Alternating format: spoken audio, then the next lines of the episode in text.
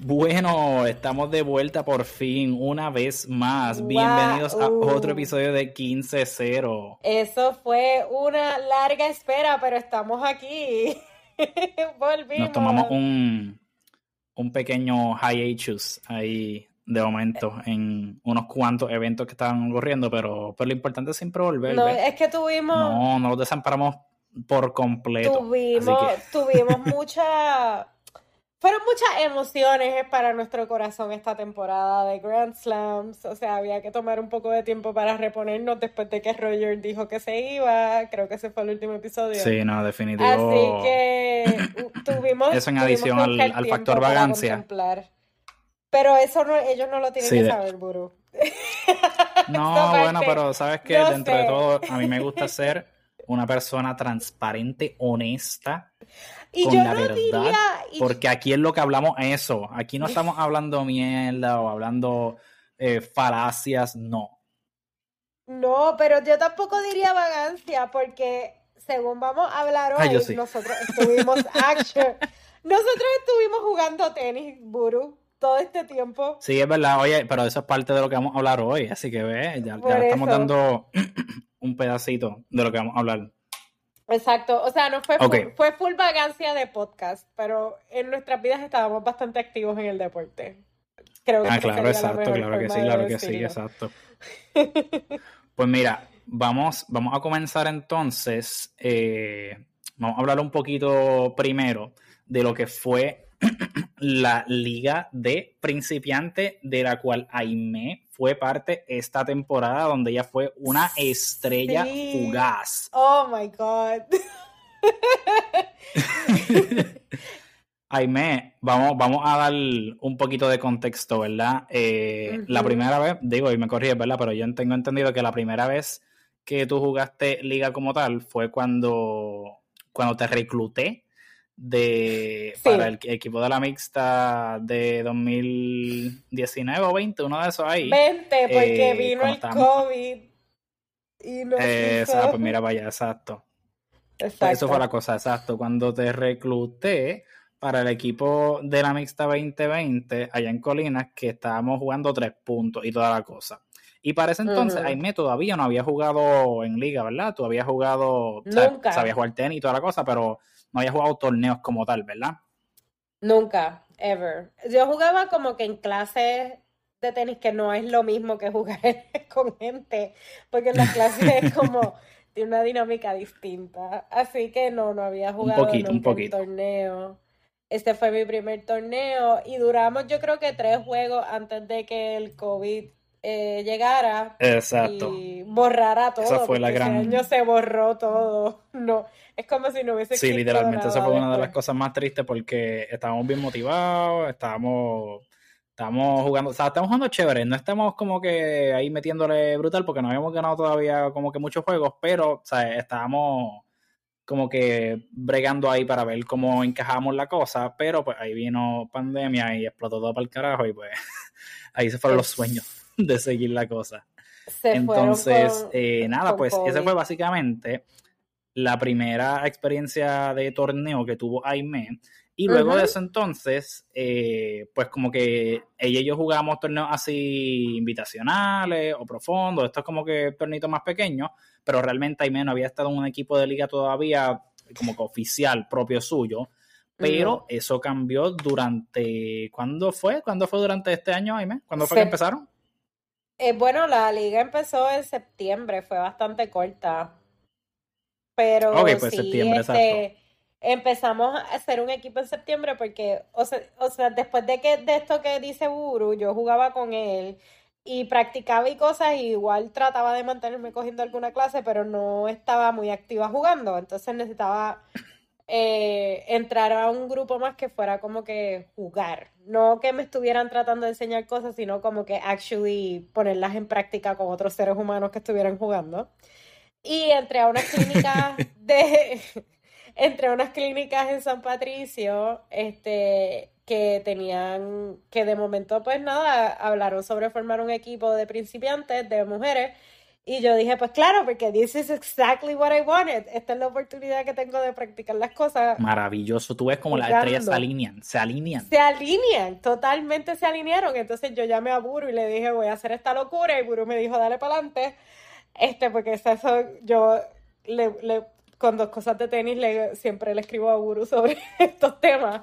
Este, y entonces tu, jugamos la liga de septiembre hasta la semana pasada. Que fue. Maravilloso, maravilloso. Así que duró como unos dos, dos, tres meses. Sí, que fue. Sí, exacto, septiembre, octubre y noviembre. Octubre y noviembre, correcto. Fueron como dos meses en total, porque sí, como empezamos como a mitad de ah, septiembre y terminamos a mitad de noviembre. Este, pero fue súper, súper, súper divertido, me pareció. Una experiencia súper buena ver cómo otros juegos, ¿verdad? Como otros equipos juegan. Y nada, tener también un equipo propio, tú sabes, que, que tú puedes, que tienes la confianza de decirle a la gente, mira, puedes, tú puedes hacer esto así, o te pueden decir a ti, mira, tú puedes mejorar en esto otro. Y obviamente tuvimos como coach a Buru, básicamente, porque no teníamos coach. eso, también es una parte bien chévere que vamos a, detallar más adelante, pero, pero estuvo muy, muy divertido eso, en verdad. Fue muy divertido, muy divertido. En verdad me gustó mucho y estamos bien pompeados porque vamos a volver a jugar la próxima temporada. Aquí tú puedes jugar como principiante dos temporadas seguidas antes de moverte al 2.5, si no me equivoco, ¿verdad? ¿Eh?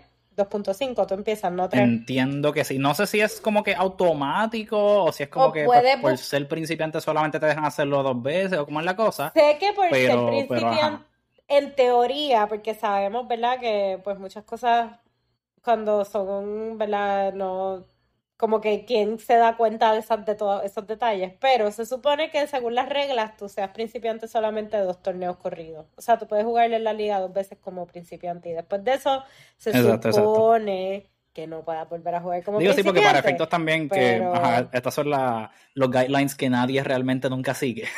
Vamos a ver claro, como que si fuera por los guidelines que tienes que seguir para decidir como que cuál es el nivel al que tú entras. Como que la regla es como que, ah, has aguantado una bola de cualquier deporte en tu vida, eres un 3.5.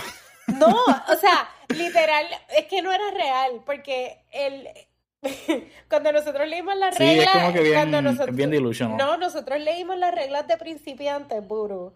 Y decía que para ser principiante, por ejemplo, eh, principiante yo lo definí como... no, no, principiante es no sabes dar un backhand. Y yo... Oh my God. Mm, that's my strongest shot. Como yo Qué risa. O sea, en teoría, ninguna de las personas que jugó ese torneo, no estoy hablando de mi equipo, ninguna de las personas que jugó ese torneo es principiante realmente. Porque todas... No, pero pues...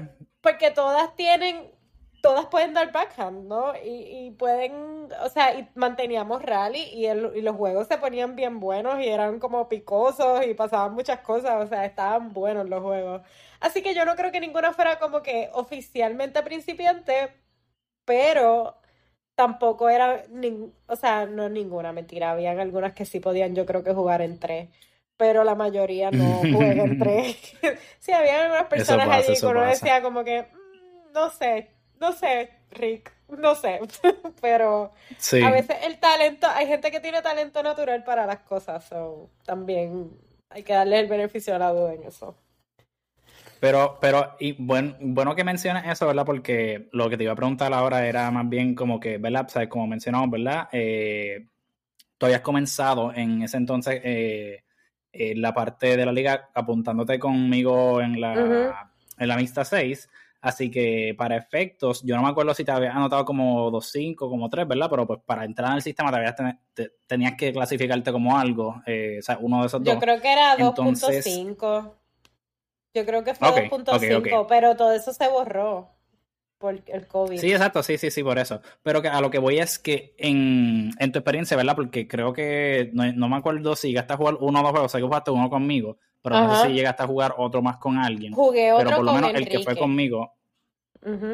Ok, ok, ok, ok. Exacto.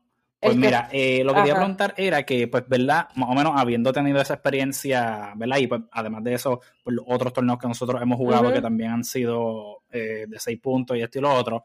¿cuál tú dirías, eh, basically, que tú dirías que es la diferencia principal eh, que tú dices como que, ok, aquí veo, o sea, aquí se nota como que esto es esto y aquello es lo otro, entre, entre lo que fue, el, entre lo que es, ¿verdad? La liga principiante y, y pues, ¿verdad?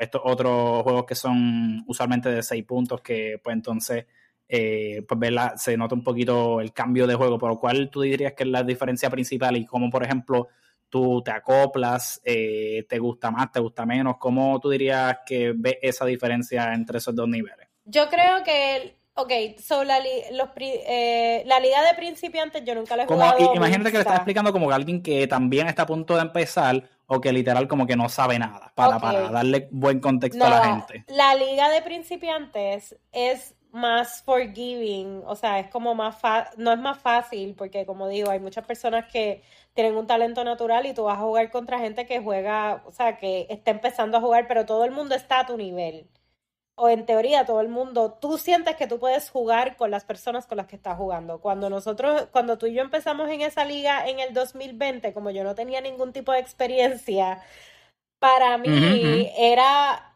a veces yo me encontraba como demasiado nerviosa. Exacto, yo estaba súper nerviosa porque no sabía cómo darle a la bola bien, no sabía recibir bien, porque no había tenido la experiencia, por ejemplo, tú y yo jugamos mixto. Tú sabes que lo, a veces, y esto puede ser un hot take, pero es la verdad. Los nenes le tiran duro a las nenas en la malla y en el servicio. O sea, a veces los hombres se ponen medio. Si los hombres se ponen medio sabrosos, ahí es como que loco, por favor. O sea, tampoco me quieras matar. Y en ese momento, pues sí se me hacía más difícil. Ya tú y yo jugamos juntos y ya yo tengo, por la y en parte en ayuda, eh, por la ayuda que me ha dado la Liga de Principiantes y el estar jugando con más muchachas y eso, o sea, como que poder practicar con el equipo. Sí tengo más... a más como que real matches. Más exacto. Pues tengo más confianza cuando juego contigo y ya puedo como que prevenir mejor y sé que este tipo me va a querer dar. So, no puedo estar tan pegada de la malla porque me va a meter un pelotazo como me pasó en el invitacional ese de... de el último que jugamos juntos. Pero ese fue mi error porque yo... Sí, porque el de Valdrich, en verdad, ya yo había jugado por la mañana. Ese, esos juegos de por la tarde, yo era como que, Buru, you take it from here. Yo voy a estar y le voy a dar a lo que pueda. ya yo jugué full on por la mañana. Este, pero igual lo hicimos bien, o sea, como que al final logramos encontrar el ritmo y todo. Eh, pero creo que siempre es importante, para mí la, la liga de principiantes lo que va a hacer es formar mucho tu confianza como jugador o jugadora eh, porque estás jugando con personas que están bien cerca, si no están igual que tú, están bien cercanas a tu nivel y no sientes esa intimidación de que estás de momento en una situación en la que estás jugando con alguien que está muy por encima tuyo. Por ejemplo, un 3. Que cuando tú eres, que cuando tú eres, que cuando tú eres un principiante que no has tenido mucha experiencia de matches ni tocando la bola, te puedes, o sea, estás nervioso, estás en tu cabeza todo el tiempo. Y creo que, la, que mientras más, ah, más, juegos tú te expongas en los que puedas jugar con personas que están cercanas a tu nivel, pues adquieres más confianza en tus tiros y en lo que vas viendo y cuando te salen las cosas bien te vas a sentir bien brutal y cuando te salen mal pues las vas a poder arreglar más fácil. Eso yo creo que ha sido la que fue la la diferencia más grande entre tú y yo, que digo, entre tú y yo, no, perdóname, entre los juegos que yo juego contigo, que son un poquito más avanzados, y los juegos de la Liga de Principiantes.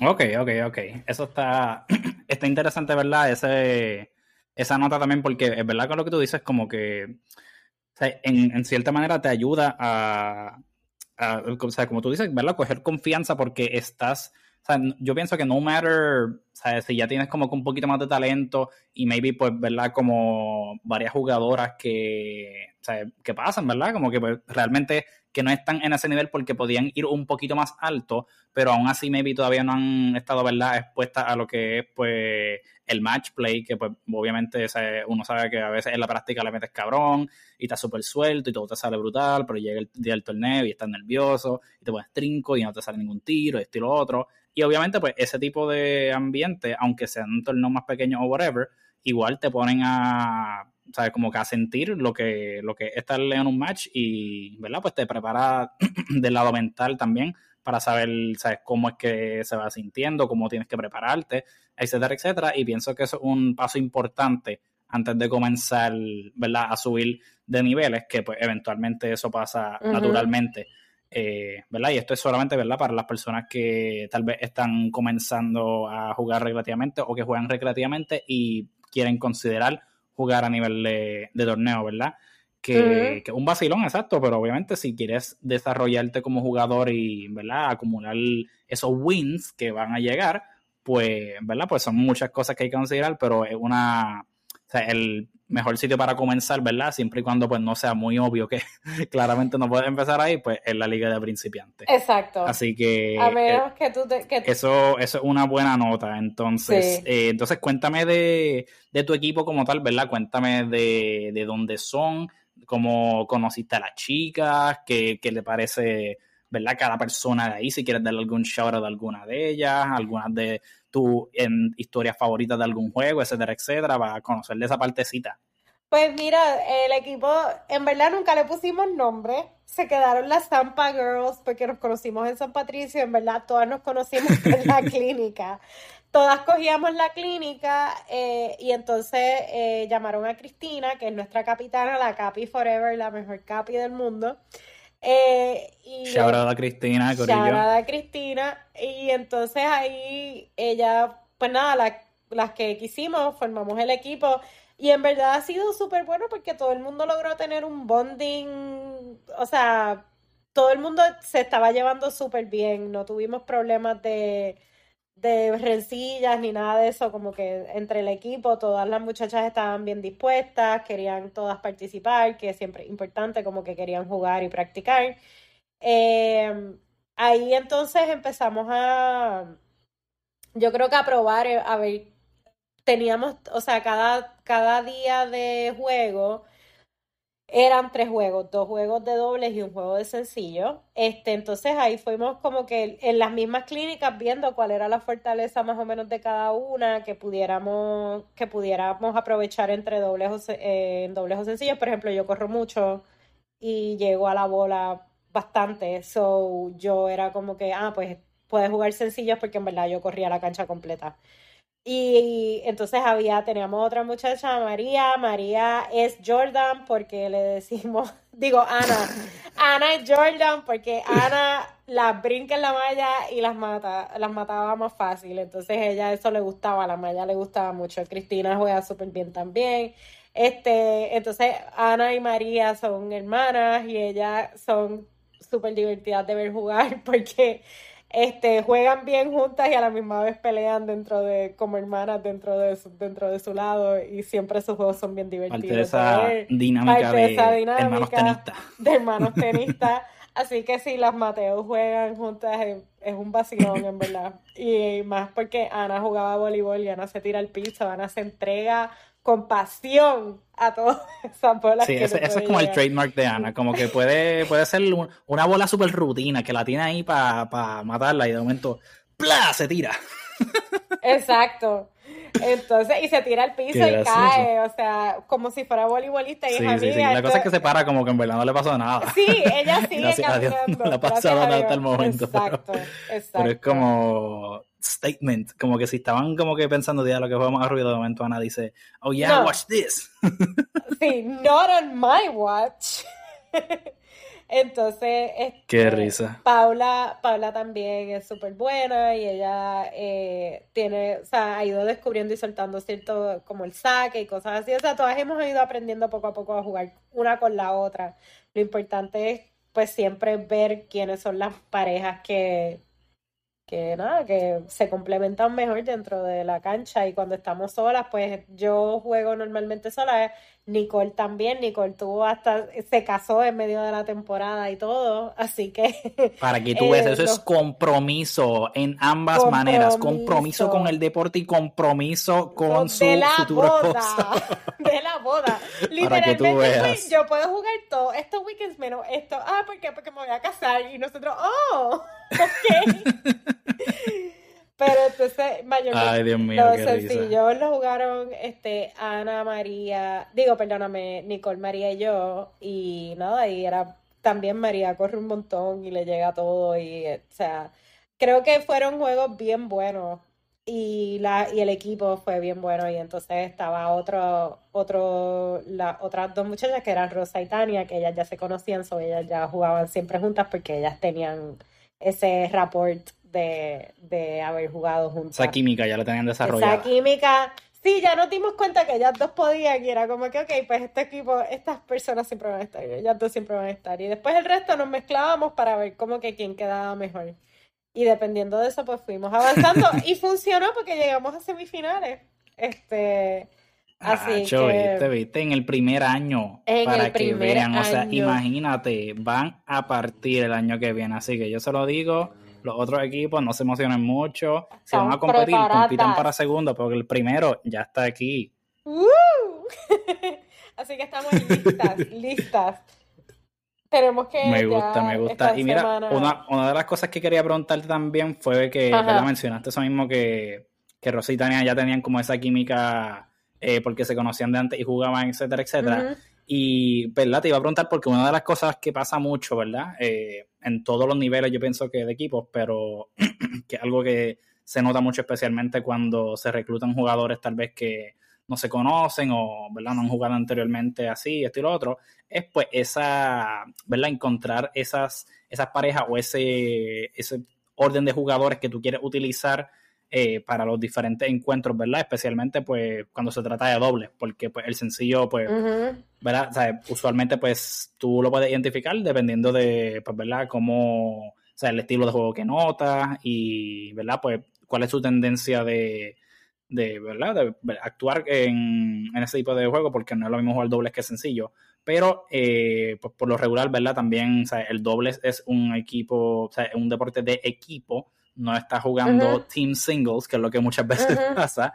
Y pues tienes ah, que ver que pues, la gente primero que se lleven bien en cuanto a lo que es actitud y después pues obviamente el tenis se complemente, ¿verdad? El uno del otro. Y que te, pues, te iba a preguntar, ¿verdad? ¿Tú piensas que dentro de tu equipo eso pudieron encontrarlo bastante rápido? ¿Le tomó algunos cuantos juegos averiguarlo? ¿Y cuál fue maybe el approach hacia eso? Pues mira, yo creo primero me faltó un shout out súper importante a Maye. Maye te lleva el corazón. Maye es la mejor también. Shout out a Maye, nuestra publicista tenista favorita. exacto. so, uh, cerrando esa parte, este, yo creo que lo pudimos encontrar bastante rápido porque ya después, o sea, después de como el tercer juego, yo creo que ya estaban bastante, estábamos bastante claros en quiénes jugaban mejor juntas, de cuáles jugábamos mejor juntas y o separadas y cuáles pues, ¿verdad? Cuáles quiero decir como que cuáles iban a jugar mejor sencillo que doble y si jugaban dobles, pues por ejemplo, cuáles eran, quién, quién se complementaba con quién. Creo que eso lo pudimos descubrir bastante rápido y ya entonces después fue cuestión de poner esas parejas a jugar, a jugar juntas y tener un suplente por si acaso requería una de esas parejas, pues jugar alguno de ellos jugar sencillo y no que no tuvieran que jugar el doble y el sencillo, porque déjenme decirles, eso es bien matador en un solo día. Yo lo hice en la semifinal and it was a nightmare. Pero sí, jugar un doble y jugar un sencillo el mismo día está fuerte. Este, y María también lo hizo, así que shout out a María que le tocó jugar doble y sencillo el mismo día. Eh, pero yo creo que pudimos encontrar la química y la Fíjate, también yo creo que era que es mucho que tú tienes que ver y eso es cuestión de, lo que aprendes ahí practicando y eso. Es cuestión de estrategia de ver cómo juega el otro equipo, ¿no? De este, saber si en verdad tú eres tan necesario estar todo el tiempo en la malla o saber si en verdad pues las dos se tienen que echar para atrás porque esta gente no juega nunca la malla, siempre te están tirando bombitos y bombitos y bombitos. O sea, como que hay una parte de la lectura del otro equipo que es importante también cuando tú estás jugando, jugando con alguien y que tu partner te escuche a lo que tú estás haciendo. Y creo que en este equipo tuvimos muy, o sea, había muy buena recepción de eso, de salte del medio, no la tengo que enviar. Comunicación efectiva, al momento. Efectiva. Y también cuando se nos iba la bolera, como que perdón, no sé ni qué me pasó ahí, me acaba de pasar por el lado y me quedé mirándola. eso pasa, eso pasa. Sí, lo importante realmente es la comunicación. si la cagaste, mira, mala mía, vamos a seguir, esto y lo otro. Tú siempre difieres, aunque, aunque tú digas como que, mano, claramente esa bola fue tuya, no sé cómo la cagaste, pudimos haberlo ganado y la culpa cae enteramente en tus hombros. Tú vas a decir, ¿sabes qué? Olvídate. Mana mía, no la acabé en el punto anterior. Seguimos. Sí, esa es la mejor manera que tú puedes ser un buen partner. Hubo cosas, hubo cosas que pasaron que sí, por ejemplo, este, en la final, en el último, en el juego que jugamos de la semi de doble, eh, mi partner hubo como tres o cuatro puntos que tocaba la bola con la punta de la raqueta, pero no le daba. O sea, ella trataba de llegar, pero no llegaba y tocaba la punta, tocaba la bola y eso es un punto muerto. era un punto de ellos y yo él. Ok, so vamos a tratar de no hacer eso. ¿Cuál fue, ¿Cuál fue tu reacción interna y cuál fue tu externa? ¿Cómo, ¿Cómo lo manejaste luego de ver lo que estaba ocurriendo? Por dentro fue, por dentro era como que, Can we just stop this? Yo estoy aquí. Ay, Dios mío. Estoy aquí. Yo le puedo dar.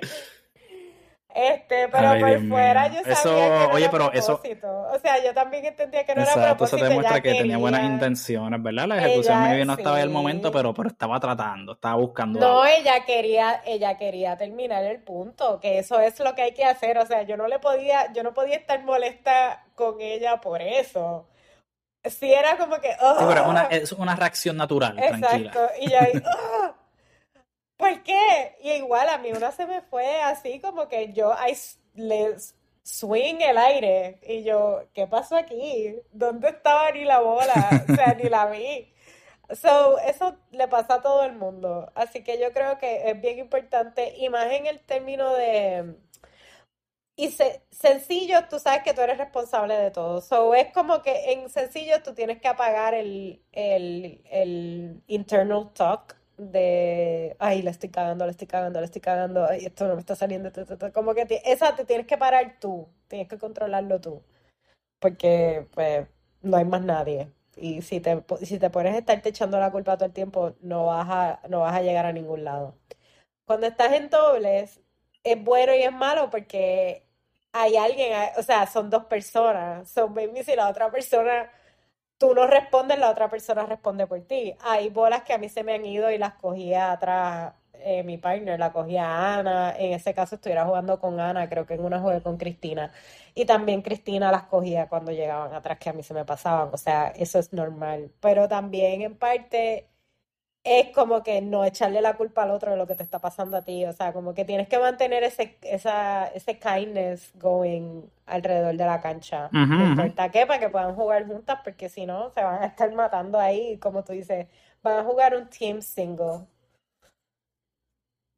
Exacto, exacto. Y, y es lo que muchas veces a veces pasa que a veces, ¿verdad? La gente eh, piensa que se tiene que take over completamente y toda la cosa y ¿verdad? O sea, si hay una disparidad en niveles que es bastante marcada, pues a veces eso podría ser una estrategia, pero, ¿verdad? Este nivel, o realmente lo que tú quieres fomentar es el desarrollo tuyo como jugador y, ¿verdad? Pues para poder desarrollar esa habilidad y ese feel para el juego de doble y esto y lo otro, y pues tienes que poder cooperar lo más que puedas, porque, ¿sabes? Tú siempre tienes que jugar para tu partner, ¿sabes? Como, fíjate, es bastante igual, bastante similar a Domino, tú tienes que jugar para él y setearlo.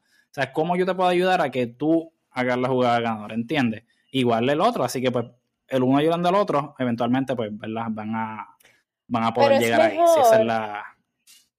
Pero es mejor porque no hay matemáticas. Especialmente por esa parte. Digo, depende de cómo tú lo veas, ¿verdad? Porque hay mucha estadística, mucha cosa y toda la cosa, pero pues eso es antes del juego, dentro del juego tú no estás pensando en que cuántos pies tiene y cuánto no, no, a pasar la bola y la bola. Yo sé, eh, no, eso yo no lo pienso, pero esto es del podcast Capicú, de 15-0. Pero yo no puedo bregar en domino con tener que pensar si tú, te, si tú tenías el 5, tú tienes que tener el 2 y porque yo sumé ya todo lo que hay aquí, entonces significa que el 4 ah, bueno, pues. no puedo bregar. Pero... Ya saben, Corillo, invitan a irme a jugar tenis, pero no a jugar domino. Pero no a jugar domino. Yo sé, yo sé poner las fichas que macheen. Eso es todo lo cuando la gente me dice, tú sabes jugar domino. Yo, yo sé machar la ficha, sé el concepto. Amazing, por eso es que me nunca se pasa en las plazas de los pueblos, porque no quiere encontrarse algún viejito ahí que, que le diga, vente, vamos a ganar aquí. No, no, no. Mira para allá. Yo no voy a pasar vergüenzas en eso. Pero en tenis, pues sí, me invitan. Ahí paso vergüenzas con gusto. Exacto, excelente. Son voluntarias. Son voluntarias. Me apunto. Ay, Dios mío. Pues qué chévere, qué chévere en verdad que pudieron tener esa, eh, ¿verdad? esa química y encontrarlo relativamente rápido, porque muchas veces, eh, ¿verdad? Pues lo que yo pienso que eh, es una de las razones, no maybe principales, pero bastante común que se ven por la cual a veces algunos equipos pues no encajan en eso mismo, porque primero, ¿verdad? O si coges a la gente como que random esto y lo otro y después te das cuenta como que, oh, wait, como que aquí la gente no machea esto y lo otro. Y pues hasta cierto punto a veces puedes depender de solamente talento, pero no siempre, especialmente cuando pues los niveles son más bajos como nosotros que jugamos 2, 5, 3. So, ajá. Así que nada, eso estuvo súper chévere. Y, ¿verdad? Cuéntame tal vez entonces eh, sobre alguno de los juegos que, o sea, los favoritos de tuyos de la temporada, eh, si, tuviese, si tienes alguna historia eh, en cancha o fuera de cancha que te gustaría compartir, que estuvo chévere, ¿verdad? Algunas cosas que, ¿sabes? Tus momentos favoritos y las cosas que me vi no te gustaron tanto. dinos alguna de esas cositas así. Pues yo creo que mis juegos favoritos fue un sencillo que jugué contra la Yupi. Este, porque fue un juego que la, que la muchacha que estaba jugando conmigo, eh, nos, la pasamos súper bien. Nos estábamos riendo un montón. Eh, nos tratábamos de hacer maldades a cada rato, of course. O sea, como que tirar la bola bien bajita o ponerla aquí, cruzarla. Pero las dos éramos bastante este, como atléticas corriendo y eso, eso fue un juego que estuvo bien interesante y fue bien bueno y en verdad la pasé, la pasé bien porque creo que fue el espíritu de competencia, obviamente queríamos cada uno de los puntos, pero fue competencia sin, como sin odio, no sin tratar de robarle un punto. Sí, como que no hubo, no hubo realmente mucho drama así que tú decías como que ya, está no, no, Sí, porque en verdad sí, sí, en general yo creo que ese es un problema de este y de todo en general de, los torneos muchas veces es como esa parte de pelear por los puntos porque tocó la línea, no tocó la línea y te lo voy a pelear y o sea, como que esa parte a veces se pone un poco contenciosa que yo diría que fueron mis partes menos favoritas, mis juegos menos favoritos fueron dos juegos en donde en verdad sí tuvimos que pelear porque eh, por ejemplo, en uno la muchacha siempre estaba pasando la raqueta por encima de la malla para darle a la bola antes de que cayera a su lado, entonces se lo decían y no, no, ella no pasó la raqueta y es como que te estoy viendo, te estoy viendo. Entonces, a veces uno a todos los tajeros, los que se identifican y los que están en negación, pero y los que están en negación y habían unas bolas que caían en la línea y era como que, mire señora, o sea, cante bien, o sea, no vamos la línea el meme, parte el del... pingüino se llora. se llora. Este, mira, la línea es parte, yo no sé si, yo sé que estamos en una liga de principiantes, pero déjeme explicarle que la línea es parte del punto. A diferencia del fútbol o de otro deporte, que la, cuando cae la línea, la línea no canta, pero aquí sí, my friend, aquí sí. Pero esa muchachillo como que no teníamos ese de esto y si nos equivocábamos era como que mira, mala mía y nunca se cogió nada personal. So, ese juego fue bien bueno y fue bien físico, duró como una hora y un poquito más. So, este, se acabó eh, 6-4, 6-4, 6-4, si no me equivoco, fue algo así. So, o sea, se jugó bastante bajo el sol a las 10 de la mañana. Imagínate, ¿cuándo te gusta jugar más? ¿De noche o de día? Ay, de noche. De día el sol está intenso. ¿De noche? no, te llevas bien con el sol. Es que el sol, el problema con el sol es que en verdad nunca empezamos a la hora que O sea, ningún torneo empieza a la hora que es. Ningún torneo dice que va a empezar a las ocho y media de la mañana y a las ocho y media de la mañana tú estás tirando una bola. Eso es irreal. El torneo va a empezar a las nueve. Mínimo. Y después de eso, maybe si tú, si tú empezabas a las nueve y media, porque no eres el primer juego, eres el segundo juego, o sea, tienes que esperar que una cancha se vacíe para tú poder jugar, vas a jugar a las once del día. A las once de la mañana el sol está encima tuyo en Puerto Rico dándote toda la candela que pueda haber. O sea, y eso no es divertido. Yo prefiero la tarde después de las 3, que ya, entonces tú juegas como que 3 y noche. O si en verdad fueras a jugar a las 7 de la mañana y todo se acabara para las 10, pues estaría súper bien, pero eso no es real. A cada rato estábamos jugando a las 12 del mediodía. O sea, los timelines que yo tengo ahora mismo de mi ropa y mis tenis, parezco, o sea, tengo que ir a la playa este fin de semana a cuadrar esto porque tengo los pantalones marcados, tengo las piernas bien negras, tengo los pies blancos. pero eso es parte de lo que te oficializa como una verdadera tenista. Así que tienes que estar orgulloso. Son como battle scars. Más o menos, pero me veo bien rara. y mi segundo juego. Sí, Battle Lines. Y el segundo juego más memorable fue el último que jugamos contra. Que jugamos en la semifinal, que fue un doble que jugamos Ana y yo eh, contra eh, unas muchachas de la UP. Cayó lluvia y todo en ese juego. peleamos. Ahí sí peleamos. Tuvo que venir un referee a decirnos cómo se quién le tocaba cantar que Fue un poquito... Eh, hubo drama estilo así medio... Nadie tiró raquetas como en Iskirios, pero... Pero... Era como el equivalente para nivel principiante. Exacto, pero Shots for Fire, nadie iba a tirar raquetas porque nadie iba a gastar 200 pesos más en una raqueta por coger un coraje. Pero sí, Exacto, tuvo que venir el referee a decirnos cosas como que, los double bounce los canta el que los recibe. Y yo, eso, eso, what? Y me dice, sí, lo tiene que cantar el que lo recibe. Y yo, wow, that's a very honest person right there. Dice, sí, es un gentleman. Sí, bueno, yo, pienso que dentro de todo, ¿verdad? Tú tienes que tratar de promover el sportsmanship, pero pues eso puede prestarse para muchas cosas, igual que pues la los line calls, que pues, ajá. Y los line calls, y los line calls específicamente también son complicados porque en ese juego la pelea empieza por un call que oh, no la pelea, suena que nos dimos tres galletas y en verdad no fue así, fue nada, que tuvimos una discusión amena sobre fue una discusión profesional. Profesional, eh, sobre qué es adentro y qué es afuera. Pero mira, eso yo lo estaba mencionando a Aime. Cuando eso pasa, porque eso va a pasar en todos los niveles, digo, mientras me vi más, como que más arriba llegue, eso no me vi ocurre, pero, o tanto, con tanta frecuencia, pero mientras, o sea, al momento que pase, o sea, si pasa una vez, pues ok, pues whatever, like, ajá, just settle it down y, get over it para continuar con el próximo punto, porque no puedes, a tener esas distracciones dentro de tu cabeza, que obviamente eso es lo que pues, terminan haciendo, distrayéndote, pero a la que pase una segunda, ¿verdad? Eh, un segundo evento así que de momento los ánimos se calden o lo que sea, llama al referí y ya, o sea, cada jugador tiene el derecho a llamar a un árbitro y decir, mira, yo quiero, obviamente, o sea, si están jugando un juego donde hayan árbitros disponibles, o sea, yo quiero a alguien aquí y ya, porque, ¿sabes? No, no le va a ayudar a ninguna parte el, ¿verdad? Tratar de eh, sea, disputarlo entre ellos, porque obviamente, como tú dijiste, a menos que sea una persona bien honesta, por lo general nadie va a ceder de su lado, ¿verdad?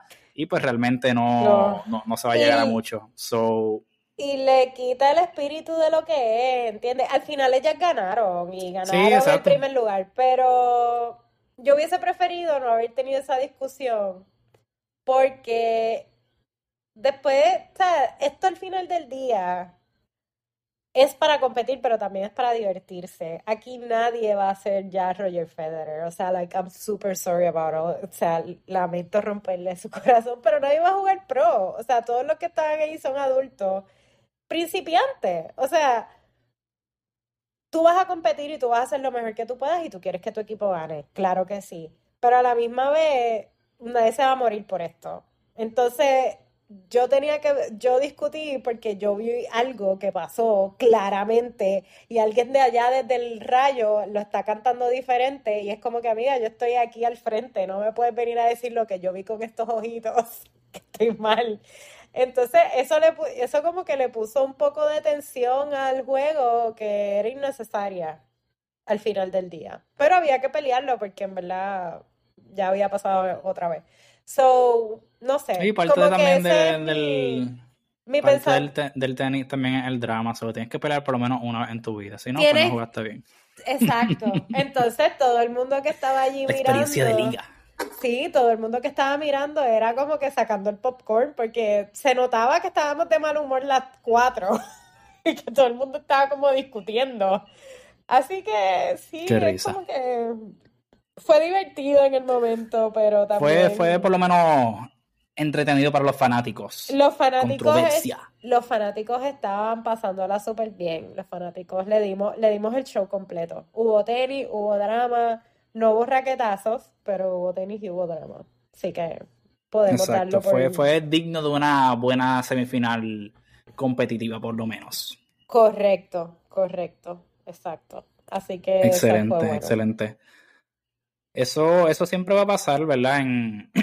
Y, ¿verdad? O sea, te sorprendería. Eso pasa, o sea, yo, yo he tenido en, los diferentes equipos que he estado, siempre en, o sea, en todos los momentos siempre han habido eh, algún, o sea, algún bad call o algo que de momento o sea, la gente para de jugar porque o sea, es demasiado como que el disagreement, ¿verdad? Por lo que whatever happens y y es parte de, siempre va a ser parte de la experiencia, pero pues eventualmente, ¿verdad? Obviamente, sabes, tú como jugador también tienes que reconocerte, sabes, cuando ese tipo de cosas pasa, te saca de enfoque, te, sabes, hay, gente que cuando como que se encabrona y grita y toda la cosa, como que al revés, como que se motivan más y juegan mejor y toda la cosa, ¿verdad?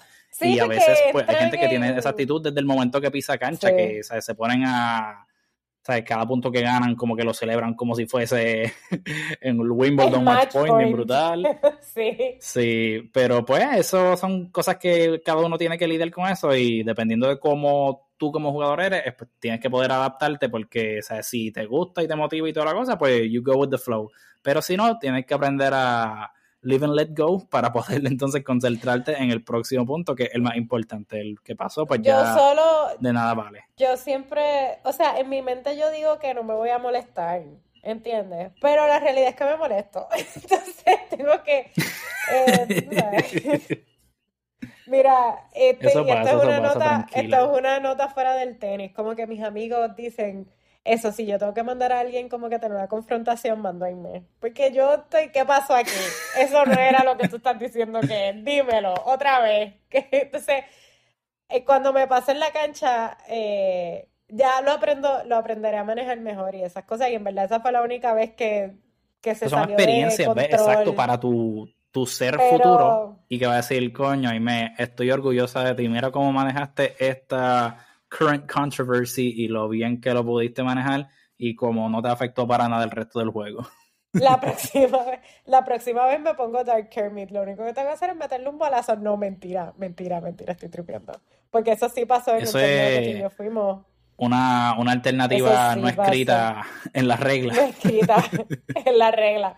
Pero eso sí pasó en un torneo que Buru y yo fuimos, en el que fue un mixtos, que una pareja una persona, uno el hombre de la pareja, de una de las parejas le dio un bolazo duro a una, a la mujer de la otra pareja y no se disculpó. Como que lo normal es que tú te disculpes porque en verdad tú no le quieres dar a la gente, yo no le quiero dar un bolazo a nadie, o sea, como que eso duele y es incómodo. Si no duele, mínimo es incómodo. Y esta persona no dijo ni esta boca es mía y celebró el punto, celebró el bolazo que le metió a la, a la muchacha el que era pareja de la muchacha se fue en un viaje de meterle con la bola al otro.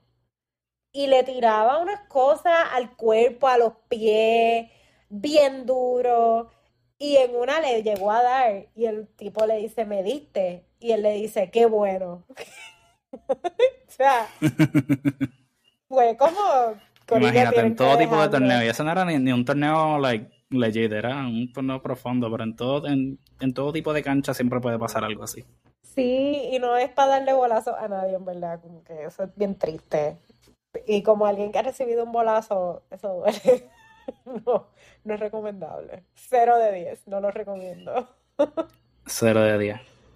Pero pues, ¿qué te puedo decir? Ya, ¿verdad? Todas estas son experiencias que te son character development.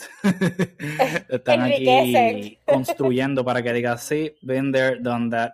Para cuando alguien diga, ya, no pasó esto y tú, check, check this out. tú no sabes lo que me pasó.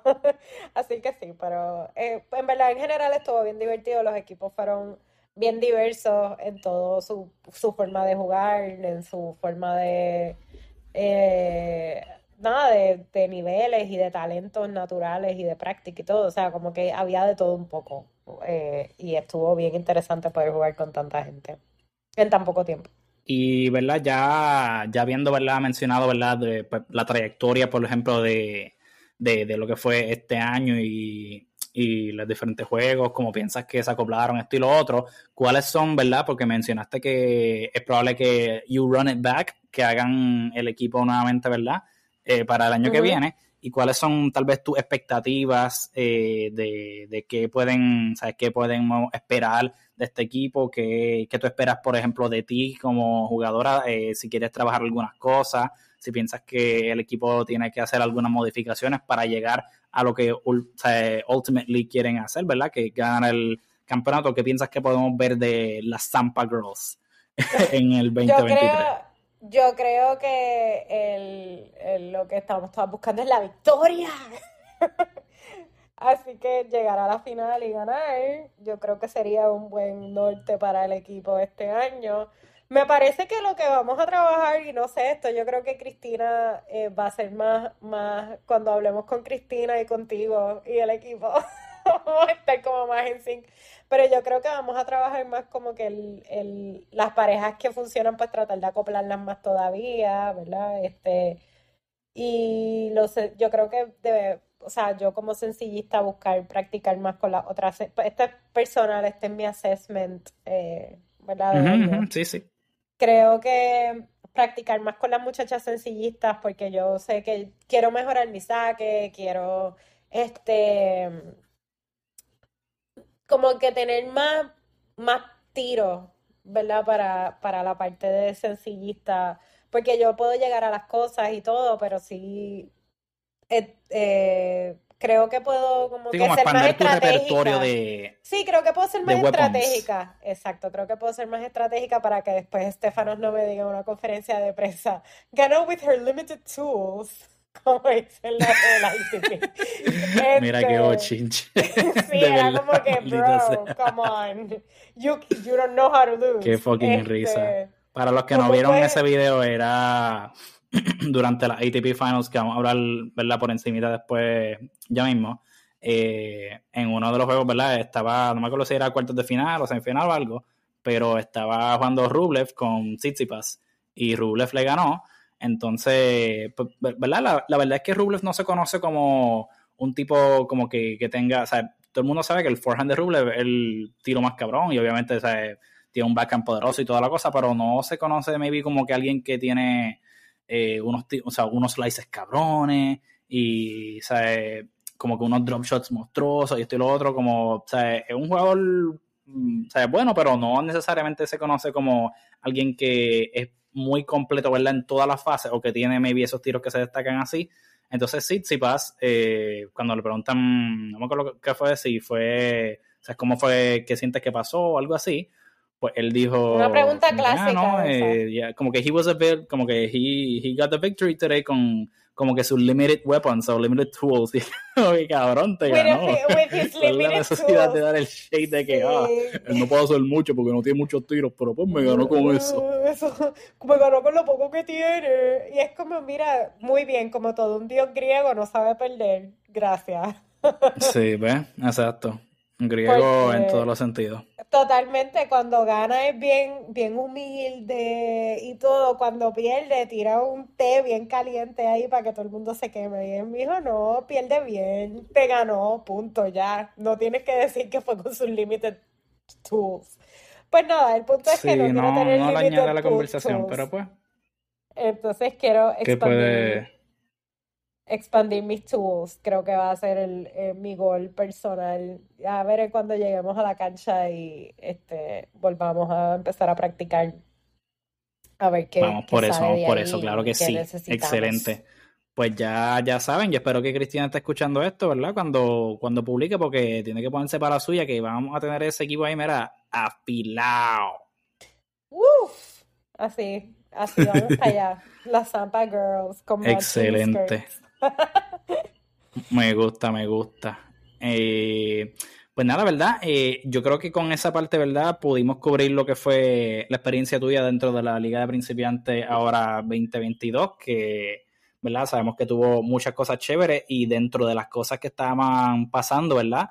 En nuestro tiempo que estábamos jugando y toda la cosa, también estaba ocurriendo lo que es la G-Cup y la G-Mix. Y este año también añadieron lo que es la G-Squads, todo parte de lo que es la G-Sport Series y, verdad, ahí me pudo también visitar, eh, ¿verdad? Lo que fue donde estaban ocurriendo esos juegos, que en las canchas de Torrimal, y yo pude participar de lo que fue la G-Cup. Este año jugué solamente la regular, todavía no he jugado la G-Mix, eh, estoy pendiente a jugarla, tengo que conseguir, ¿verdad? Una, una partner que esté willing a cargarme, pero pues eso seguimos en busca de ella, así que eso, tiene que eso va a ocurrir eventualmente, yo sé que sí. Nada, espera que yo llegue allí de, Aquí a, de aquí a como dos años más. yo sé que sí, yo sé que sí. Tú vas a poder, todos los tiros que yo fallo me vas a cargar y me vas a llevar hasta la victoria. Todo lo que no puedo hacer y yo voy a estar ahí tranquilito en la malla, cogiendo el 15% de la cancha mientras tú cubres el resto. Exacto. Voy a estar este, tomándome una Advil para poder cargar con el juego. No te preocupes. eso lo voy a le voy a decir a, Cristina que pues empecemos a practicar eso desde ya. Exacto, imagínate. Pero pues nada, para los que no conozcan, ¿verdad? O los que, Ajá, ¿qué es los que, los que no, los que no conozcan o los que estén fuera de Puerto Rico que no conozcan lo que este torneo, básicamente, este es el torneo más grande de todo Puerto Rico a nivel de lo que es, eh, ¿verdad? El montaje, la producción, eh, el nivel que se juega también son, ¿verdad? Se juegan de todos los niveles, comenzando desde los que son las 7 puntos, por lo menos en la regular, ¿verdad? Eh, también está 7, 8 y medio y 9 si no me equivoco. Eh, pero de verdad que para mí siempre ha sido como que el torneo más wow, el torneo más cabrón. así que siempre un evento buenísimo también. el nivel que va a haber ahí es excelente va a haber obviamente un montón de las personas que conoces si llevas ya en la comunidad del tenis, ¿verdad? Un tiempo. Así que bueno, ¿verdad? Para poder socializar con las personas, eh, ¿verdad? Conocer nuevas personas y, ¿verdad? Conocerte, o sea, exponerte a lo que es eh, los diferentes niveles que se está jugando. Obviamente, si quieres, por ejemplo, ver cómo es que juegan esta gente de un nivel más alto que son pues, 4, 4, 5, 5 puntos, eh, pues es un, o es un vacilón de verla verlo y para mí, yo que todavía no he tenido la experiencia de ir a ningún torneo así profesional del ATP eh, ni WTA, ¿verdad? Pues esto es como que la cosa más cabrona, ¿verdad? Así que también es un evento de verdad que ir ahí y competir. Pero, ¿verdad? Para hablarles un poquito por, encima de lo que fue mi participación este año en la G-Cup, eh, estuve con partner, eh, con Chris, y tuvimos uno de los nombres más brutales del mundo mundial, que éramos pequeños mm. gigantes, porque, ¿verdad? Yo soy un poco pequeño, ¿verdad? En comparación a Chris, porque Chris, en verdad, no tengo su tamaño oficial, pero es gigante. Chris mide, como 6'1", 6'2". Tiene que medir 6 algo, ¿verdad? Yo pienso que él ya está en los 6. Pasa, él pasa a los 6, él pasa a los 6. Y la esposa Yo pienso que sí, definitivamente. Y hay una foto bien chévere de cuando acabamos, ¿verdad? Cuando se terminó el torneo para nosotros, que estamos uno al lado del otro y literal, ¿sabes? Mi cabeza le llega como como por debajo de su pecho, algo así. y es súper gracioso. Así es bien gracioso porque él jugando a la esposa siempre le gritaba, ¡dobla la rodilla! Por eso mismo, porque es tan alto que si no dobla las rodillas le da y la bota. la bota así. Ay, Dios mío. Shout out a Cristina también por darle el, el advice a Cris de doblar sí, rodillas. eso, eso pasa frecuentemente. Yo estoy ahí muchas veces, ¿verdad? Cuando está jugando también y, y tiende, tiende a ser un, un call to action bastante interesante. Pero Así que nada, eso... eso bueno. O sea, yo te vi Fueron juegos bien chéveres, de verdad. El, ¿verdad? Nuestra, en nuestra pata habían, ¿sabes? De todos los niveles. Eh, pero pensamos, ¿verdad? Que fueron juegos muy, muy buenos. Eh, nosotros el juego más competitivo que tuvimos lo perdimos en un super tie. El primer set estábamos arriba 5-3, qué dolor, ¿verdad? y perdimos 7-5. el segundo lo ganamos 6-4 y el Super Tie perdimos 10-8. Pero, mano, ese juego, aunque fue el más apretado, de verdad que es el que todavía a mí me duele más y, o sea, qué dolor pensarlo. Mira, no lo, no lo piensen mucho, no lo piensen mucho porque fue... Voy a relatarlo rápido para no tener que revivirlo, tú sabes. Tú, perderlo fue difícil, yo verte perderlo fue también difícil. Fue como la agonía. Nada, lo que pasa es que básicamente, ¿verdad? Eh, nosotros la noche, bueno, no la noche antes, creo que fue eh, hace, eh, comenzó un miércoles, ¿verdad? Y ese juego lo perdimos, ¿cuánto fue? Creo que fue 6-2, 7-5. Eso lo perdimos, pero dentro de todo, pues el nivel de esa pareja que, con la que nosotros jugamos era bastante alto en, en ese día. Y pues, ¿verdad? En el segundo set pudimos cerrarlo un poquito más, pero yo, pues, ¿verdad? Personalmente, pues sentí que jugué un poquito más clean, ¿verdad? O sea, obviamente no lo eh, good enough para poder avanzar o ganar el juego, pero pues pensé que los errores fueron un poquito menos, pero durante el juego del ese segundo juego, eh, o sea, hermano, los bolis era una cosa que me podían poner la cancha entera, me podían poner un bombito, o sea, como una clase, como que mira, lo que hay que hacer es pasarla, más nada. Y yo o la tiraba en la malla, o la mandaba para el carajo, o se me quedaba, ¿sabes? Super que le daba el tape, lo que sea. You name it, I did it. Todos los errores habido y por haber, lo hice en la malla, obviamente particularmente fuera también, pero la mayoría fueron en la malla y, o sea, por lo general, ¿verdad? A mí, me gusta moverme mucho en la malla y estoy cómodo, pero, o sea, ese día los primeros tres o cuatro tiros no me salieron y, o sea, como que me siento que como que empecé a overthink it too much y no, no pude ajustarle. Los pies los tenía bastante trincos, no me estaba moviendo. Eh, como uno debe moverse para los bolis, ¿verdad? Y, mano, o sea, de verdad fue tan y tan frustrante que yo por lo general, ¿verdad? Antes cuando yo comenzaba en el tenis, pues también tenía un poquito de short temper, pero pues cuando, o sea, me di cuenta que no me estaba ayudando mucho después y que no era de la manera que yo podría jugar mejor mi juego, pues dejé de hacerles como que esos runs cuando me salen bien las cosas y whatever.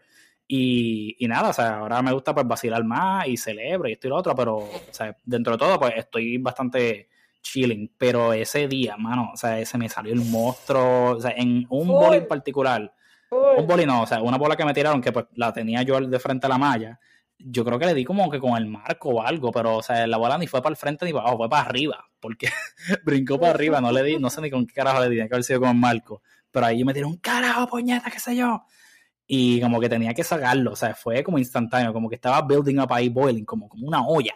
Y de momento, ¡pam! Y yo, y ahí me ahí como que traumada, como que, oh my god, what blue is this? ¿Quién es esta persona? ¿Quién es este? ¿Quién es él? Yo quiero que ustedes sepan que yo fue bien frustrante eso. Antes de eso, yo nunca, yo nunca, el Buru y yo hemos sido amigos desde el 2019 a 2020 y yo nunca lo había visto molesto, molesto en general. Y él siempre el chiste es que. Sí, no, no. Él me ha visto no es algo que pasa realmente. No pasa. Y de momento en ese juego, y yo, ah, ah, sí, le está yendo mal. Él, en su mente le está yendo mal porque. Sí, no, no, es que estaba yendo mal afuera, adentro, en todos lados, olvídate. Mira, pero es que ese día no había break. al pobre Buru le podían quitar la malla y todavía le iba a dejar en la malla. Ese era el día que los... Sí, yo iba a buscar la malla, ¿sabes? Enrollada y en el piso puesta y yo apúntalo ahí, ahí es que va derecho. pero, pero de verdad que también tengo que, tengo que darle un shout a Chris porque de verdad que ¿sabes? tú, ¿verdad? Obviamente, ¿sabes? una de las cualidades que yo más eh, busco y me gustan de los partners que juego es que, pues, ¿verdad? Tengan esa, sea, por ejemplo, si yo, yo como partner, pues te voy a decir, mira, ¿sabes? O si hubo un punto que no pudimos acabar o que yo tenía oportunidad de acabarlo y lo perdemos, pues oye, mala mía, vamos a seguirlo, estilo otro. Y, o sea, yo siempre te voy a encourage de que tú, o sea, te sueltes, que juegues tu juego. Si empiezas a hacer de momento, o sea, dos, tres tiros malos eh, corridos o lo que sea, yo no me voy a enfocar contigo porque sé que es parte del proceso, ¿entiendes? Tienes que believe y seguirlo para el próximo punto. Y de verdad que ahí, sea, en ninguna yo sentí que se encojonó conmigo. O sea, estuvimos o sea, siempre como que ahí juntos, ¿entiendes? So, eso lo aprecio mucho, así que Gracias, Brocky, por aguantar ahí. Yo sé que por dentro querías tirarme tú con la raqueta, pero por lo menos me diste ese feeling de apoyo, así que de verdad que se aprecia un montón. y, ¿verdad? O sea, lo que también como que duele más es que dentro de todo, con todo y los errores que yo hice, fue un juego bastante close, ¿entiendes? Como que en un juego regular, como que pues, eso se supone que fuera un 6-2, 6-3 o algo así, ¿entiendes? Con todo lo mal que yo había jugado.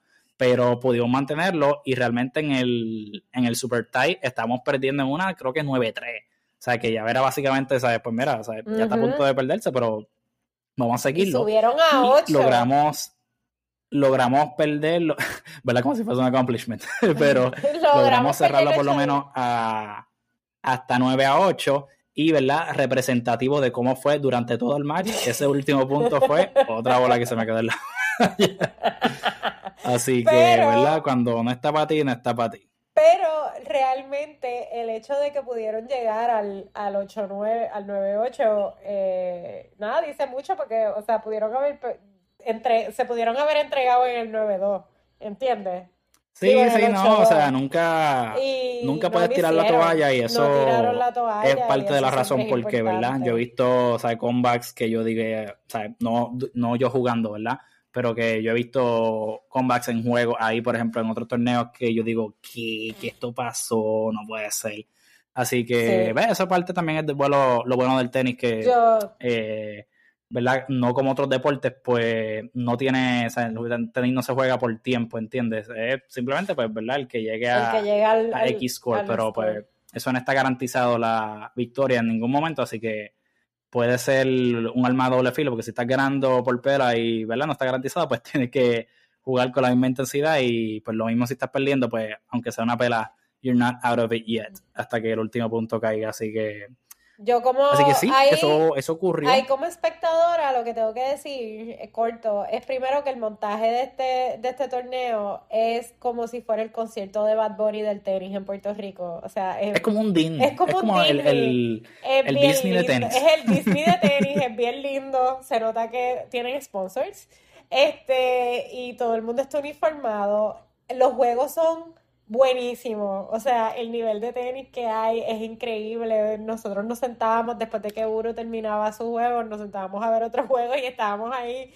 ¡Oh my God! O sea, es bien bueno el, el torneo. Sí, esos juegos de, los, de la 8 y media y de la 9 son monstruosos. Sí, esas bolas casi ni se ven. O sea, la manera en que juegan, juegan como que entre, en el medio de la cancha y es como un boleíto corto ahí hasta que alguien hasta que alguien tire un bombo y alguien sale corriendo. O sea, son juegos bien interesantes. Y en verdad, este yo creo que es el segundo año que yo voy a verlo, porque yo todavía no puedo jugar en la G-Cup.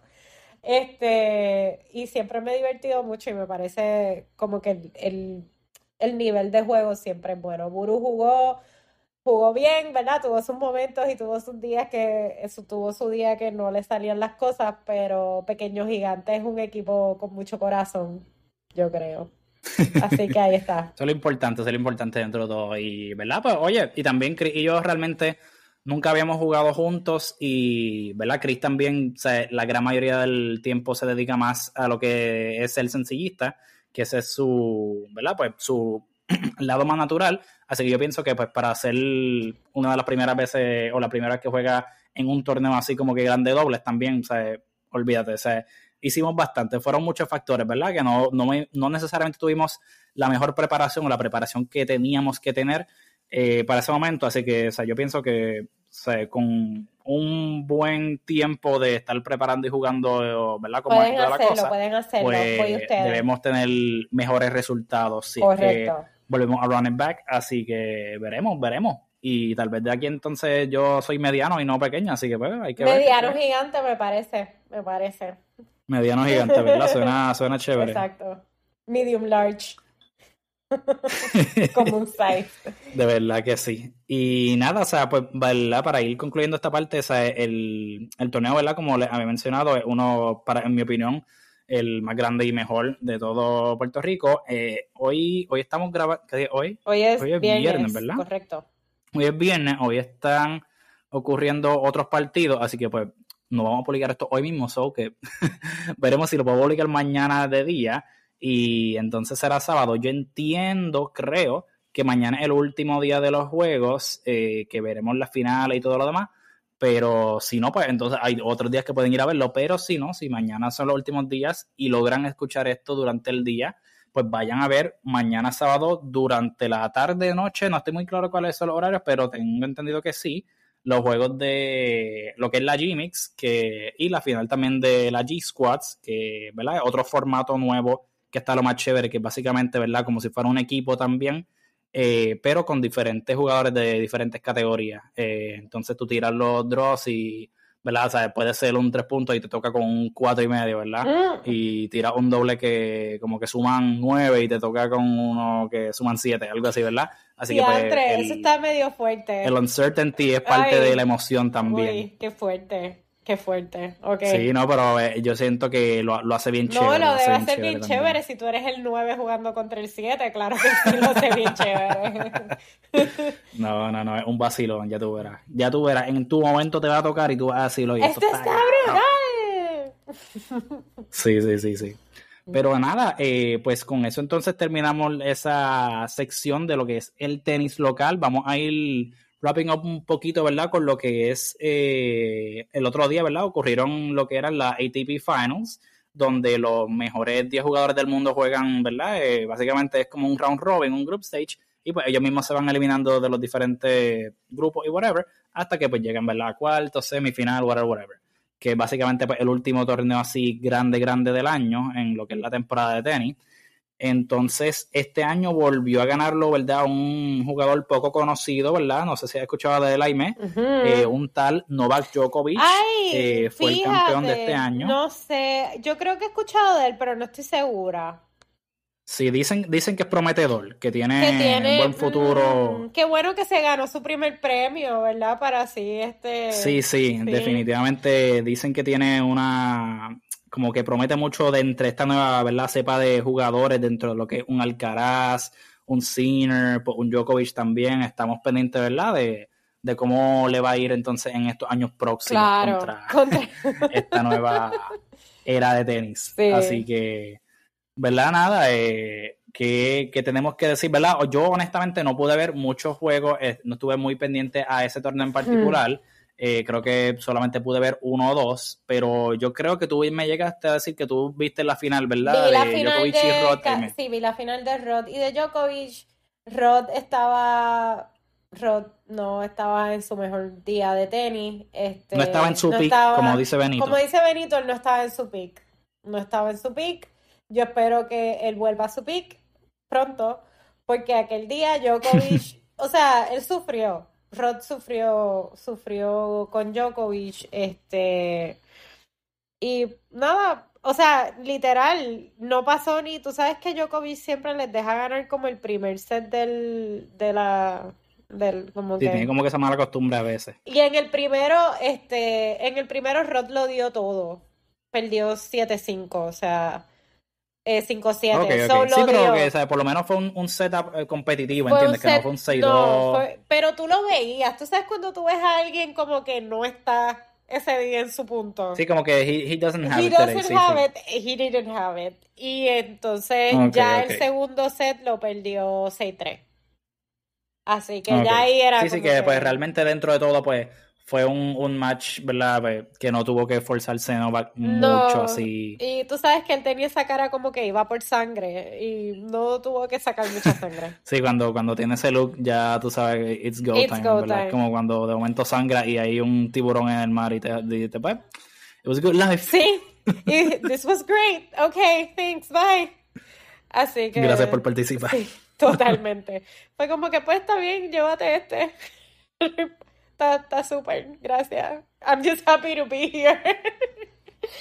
Excelente, pues eso pasa, pasa mucho, ¿verdad? Especialmente cuando juegas contra Novak en alguna final, ¿verdad? De algún torneo así grande, uno piensa que de momento lo tiene en la escuela y de momento el comeback empieza y pues eso, eso pasa. Pero en este caso, pues Rod realmente no lo tuvo mucho contra la escuela, estaba cerca de tomar un, buen momento, pero pues no se dio. Mira, eh, eh, y nada, ¿verdad? Pues Novak vuelve a ganar por vez número, no estoy seguro qué, pero vez múltiple de su ATP Final. Y nada, realmente pues yo pienso que, ¿verdad?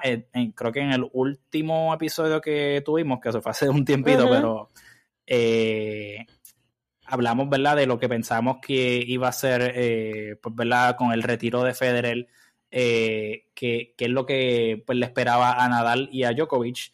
Entonces, eh, pues, ¿verdad? Siento que yo creo que lo había mencionado en ese entonces, pero eh, Nadal, ¿verdad? Aunque pues él ya en estos días, él mencionó, ¿verdad? Que todavía él no se ve retirándose hace anytime, como que pues en este año próximo o lo que sea.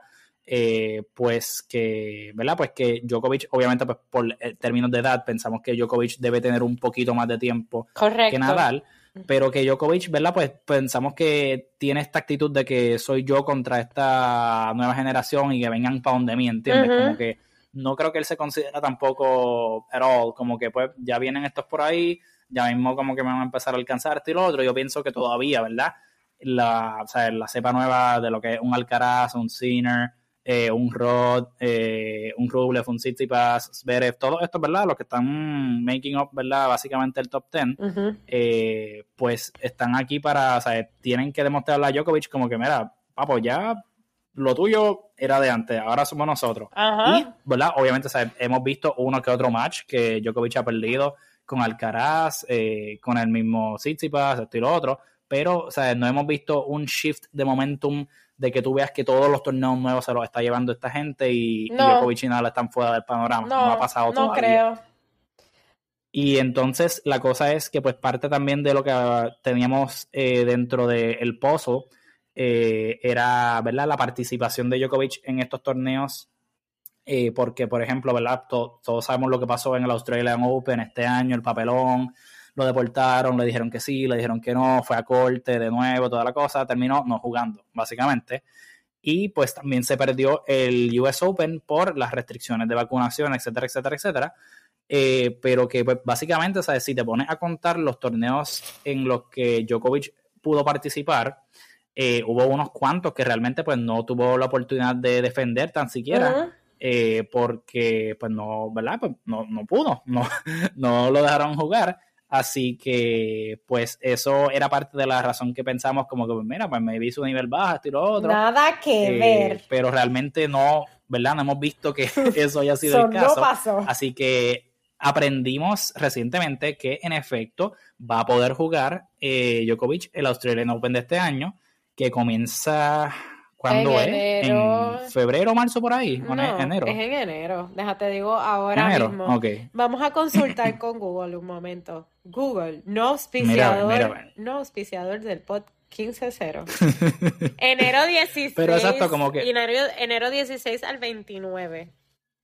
Enero 16. Ah, pues mira para allá, pues exacto. Comenzamos el año ahí full blast con ese torneito chévere, el primer Grand Slam del año. Correcto. Así que nada, pues vimos que, sabemos ya que en efecto, pues él va a poder competir en eso. Eh, todavía, ¿verdad? El, el, issue de Wimbledon no se ha aclarado muy bien y anyway parece que falta un poco porque ese es en junio, pero, ¿verdad? Pues ahí eh, hay que ver, eh, bueno, Wimbledon él pudo competir, era el US Open. Era el US Open y probablemente lo dejen también competir este año. Sí, porque pues era por la, las restricciones de la vacuna y eso, pero ya desde entonces se, ha, eh, se, ha soltado ya más la, las restricciones y lo que son los guidelines, etcétera. So pensamos que también al ser el último torneo del año, de aquí entonces, pues no, no ocurran más de, o sea, más issues de alzas de casos, pero pues no sabemos. No puedo, esa es la única parte que no podemos predecir muy bien aquí. Pero, o sea, si todo sigue como está al momento, pues pensamos que debe poder participar, así que nada, yo pienso que realmente eh, hasta con el mismo Nadal hay que contar, eh, ¿verdad? Luego de que ya su temporada acabara, porque terminó la temporada con unas cuantas lesiones, pero pienso que pues, ¿verdad? va a tomar este tiempo para también pues, recuperarse y ver cuál es todo su nivel, pero él está ya bastante motivado también para volver a, su pick, que vimos que pues, realmente podía alcanzar, que pensábamos que no, pero realmente sí, o sea, ganó el el Australian y el French. Eh, o sea, los primeros dos majors corridos del año y también unos cuantos torneos durante el año grande. Así que, ¿sabes? para nada vimos como que un descenso de Nadal, eh, obviamente, aparte de lo que son las lesiones. Correcto. no vamos a verlo al mismo nivel. pero pienso que va a ser entonces un 2023 bien interesante y yo pienso que, ¿cómo te explico? Pienso que podemos ver divididos, maybe, las riquezas de los torneos del año que viene entre lo que son Djokovic Nadal y la cepa nueva. No creo que todavía estemos al punto donde, o sea, por, por un ejemplo, como tres de los cuatro majors y la mayoría de los ATP 500 y 1000, los Masters, que se los estén ganando los Young Guns. Todavía no, veo eso pasando. si contemplamos que Nadal y Djokovic estén jugando, eso es lo que yo pienso que vamos a ver para comenzar el 2023 por lo menos. De acuerdo, yo creo que este año no es el año en el que, o sea, ellos vayan a salirse por completo del panorama y los Young Guns tengan como que el chance de hacerlo todo. Se van a dividir el botín, eh, obviamente esperamos que Nadal pueda, eh, sabemos que Roland Garros es básicamente su torneo, si lo puede jugar. So ya casi tiene ahí uno asegurado. este, y Djokovic es el favorito para el Australian Open. Yo sé que va a venir con más ganas de jugar y con mucha hambre a ese específicamente porque es el que el año pasado lo rechazó.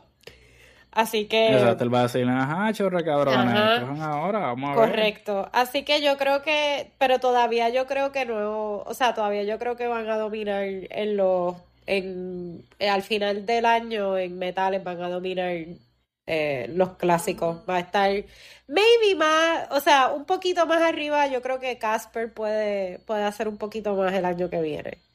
Este, y Alcaraz. Pero veo todavía que es una domina en Djokovic y Nadal. Sí, yo pienso que, ¿verdad? Por lo menos no, no me vi como que, ¿verdad? Se lo lleven todos, pero pienso que van a estar presentes. Exacto. no, veo, ¿verdad? Pues, aparte de, ¿verdad? Cosas de la vida que puedan pasar, que, estén descartados del panorama por un tiempo extendido. No, y yo pienso que también Nadal va a empezar a ser un poquito más selectivo acerca de los torneos que va a jugar. So, o sea, eso es interesante, fíjate, porque eso es algo que vimos. Y no, tan chiquito, o sea, yo no lo veo a él jugando ahora mismo un ATP 500. O to maybe no todos. Pues puede ser que alguno hay, importante, hay que ver porque eso es algo que, ¿verdad? Si recuerdas que hizo Federer en su último, ¿verdad? O sea, cuatro o cinco años, él esquipeaba, le daba skip a la temporada de Clay para o sea, preservarse y mantenerse ready para Wimbledon que le funcionó bastante bien, lo pudo ganar en 2019, eh, 2019, no, perdón, en 2017, eh, llegó a la final de 2019 contra Djokovic y estuvo, no quiero revivir esto, pero tuvo dos match points que pues ¿verdad? No queremos hablar de ese tema aquí porque lloro. Todavía. pero, pero nada, o sea que básicamente ¿verdad? esa estrategia le funcionó a Federer eh, para poder verla preservar su cuerpo y maximizar sus últimos años. Así que yo creo que todavía no hemos visto que Nadal emplee, una estrategia así, porque pues él los últimos años, ¿verdad? aparte de si tiene lesión, pues ha jugado todo. Obviamente sabemos que la temporada de Clay es su favorita y, ¿verdad? Donde más eh, peligroso es, pero eh, igual, También no puedes descartarlo de ninguno de los otros, pero no, no ha dicho como que este torneo no voy a jugarlo, o este otro. Eh, aparte de, yo creo que, ¿verdad? Wimbledon, que creo que fue por cuestión de lesiones no había podido jugar los últimos años eh, antes de este. Y realmente pues llegó a la semifinal de este año y pues, por lesión fue que tuvo que retirarse, que fue cuando Kyrgios ¿verdad? avanzó a la final. Pero, ¿verdad? Que no, no está descartando opciones, ¿entiendes? Así que hay que ver si eso es una táctica que, que decide tomar para, para, ver entonces cómo he goes forward. Eso es definitivamente. Y pues nada, yo pienso que, ¿verdad? Con eso, con eso cubrimos los temas de esta vez, ¿verdad? Eh, Llevamos por, mira, hora y 18, pero tenemos muchas cositas de las que hablar y pienso que hablamos bastante y una buena cantidad de cada uno, ¿verdad? Totalmente. Así que hemos cubierto mucho, hace tiempo que no lo hablábamos, así que ya tú sabes, este cacho fue un poquito más largo. Los queremos, los extrañamos y prometemos. Claro que sí. Prometemos volver tengo pronto. Que, tengo que verificar, ¿verdad? Hace tiempo no he verificado las estadísticas de todos nuestros oyentes, pero sé que, oye, estamos internacionales, aunque sean dos gatos. Esos dos gatos, ya sean de Colombia, de México, de España, de Japón, de Perú, de Venezuela, de todos estos sitios que nos están escuchando, estamos muy agradecidos con ustedes, de verdad. Y vamos a hacer un esfuerzo más grande para mantenerlo actualizados, ¿verdad? Con más frecuencia. así que... Si no nos ven, o si mejor dicho, si no nos escuchan, pues es que estamos jugando tenis lo más probable. Es probable, exacto. Porque yo ese día me levanté y dije, ay, no, no quiero grabar, montar la cámara y el audífono y todo eso. No, no, pero vamos a hacerlo, vamos a hacerlo por ustedes, de verdad que sí, muchas gracias. Y obviamente, ¿verdad? Si eres local y te gusta nuestro podcast y nos ves ahí en la cancha, dinos ahí, dinos, Hacho, está al garete, es una mil de opinión, llévame ahí al podcast que yo te voy a decir la que hay y te, ¿sabes? te llevamos, estamos en busca, ¿verdad? Para seguir creciendo este programa de nuevos guests. Teníamos ahí, ¿verdad? Unos cuantos eh, ¿verdad? Sujetos en mente para el de hoy, pero, ¿verdad? Como ayer fue Día de Acción de Gracias, eh, fue ayer, ¿verdad? Sí, correcto, ayer fue, el Día de Acción de pues, Gracias. Pues, eh, ¿verdad? Algunas, ¿verdad? No amanecieron muy bien en estado físico, ¿verdad? O en condiciones para poder hacer eh, sus expresiones elocuentes y, ¿verdad? Que estén ahí diciendo las cosas como tienen que ser, así que nada, eh, para otra ocasión, será. Lo bueno es que ustedes saben quiénes son, así que ya, ya tocará su momento y cuando lleguen aquí los vamos a call out. Así que nada, eh, espero que estén listos y, y nada, los vemos por ahí pronto. Así que nos vemos en la próxima. Recuerden, practiquen su servicio para que no hagan doble falta y no terminen un juego en doble falta. Es horrible, no lo eh, Hidrátense, tomen agua porque ahí me sabe de eso. Con los juegos que jugó de día. Oh, sí, el agua es tu mejor amigo. Y hagan ejercicio. De verdad que sí, mira, no esperen, no esperen a tener sed. O sea, no, esperen a tener ganas de decir como que, oh, debería tomar agua. No, porque ya es tarde, cabrón. O sea, ya, ya, ya estás sintiendo los efectos. Tienes que beber que tomar agua desde antes, siempre, todo el tiempo.